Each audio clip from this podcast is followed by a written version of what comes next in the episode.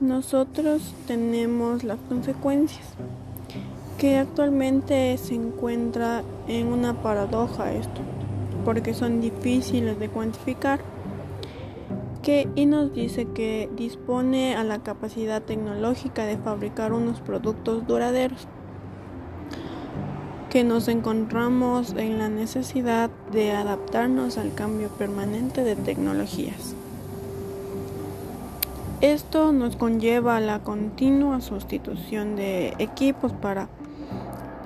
porque nosotros carecemos con frecuencia en los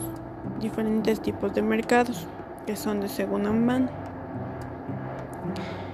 en donde generalmente aquí se genera gran cantidad de residuos y esto hace un problema a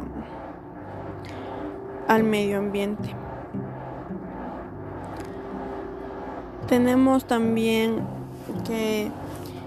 una respuesta a este medio ambiente también es la industria que nos propone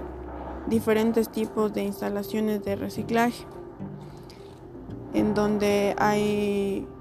por el consumo de energía, por contaminación,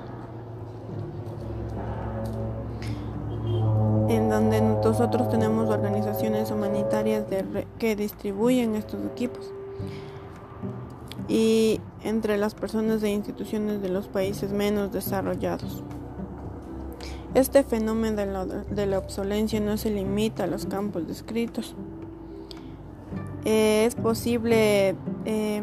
identificarla dentro de los productos inmobiliarios. En la vida actual los programas arquitectónicos ajenos a ellos ven sus velocidades de venta afectadas, por lo cual la arquitectura de reinterpretación se especializa en la readecuación de un inmueble a las nuevas necesidades de la sociedad.